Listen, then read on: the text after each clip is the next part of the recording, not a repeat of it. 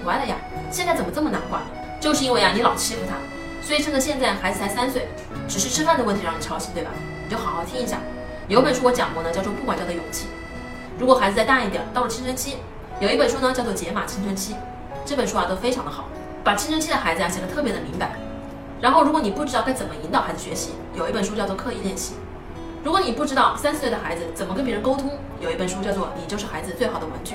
如何培养孩子的社会能力、正面管教，这些书啊都是非常有效的。甚至啊，我经常说，一本书学会就够了。这一本书学会了，好好用就足够了。再一个呢，你千万不要放弃你自己的人生，因为我见过呀，很多的父母在自己孩子身上啊使特别大的劲儿。为什么呢？是因为他自己的人生呢过得实在没有意思了，人生过得没有任何目标，也没有任何的追求，所以呢，把所有的精力啊全都压在了孩子身上。孩子哪受得了？孩子自己还要过自己的人生，还要替父母完成他们的人生，恨不得爷爷奶奶的理想他都要来实现，那不就崩溃了吗？所以作为父母来讲啊，当你学会了怎么管孩子，你会发现孩子在用你的精力是非常少的，你就会像我们家一样，没有人管孩子，孩子高高兴兴，长得非常好。你需要拿大量的时间，让自己生活啊过得越来越丰富，越来越进步，不断的学习。你了解过创业吗？你了解过生物学吗？你了解过怎么赚钱吗？你了解过爱因斯坦吗？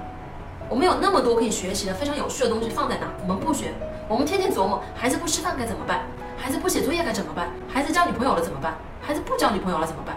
你说你每天烦不烦？所以你浪费了你人生大把的时光，还成为了自己孩子最大的负担，还是把孩子推向无助无能这个最强烈的推手。所以啊，讲完了所有关于孩子的问题，我觉得到这儿啊就差不多了。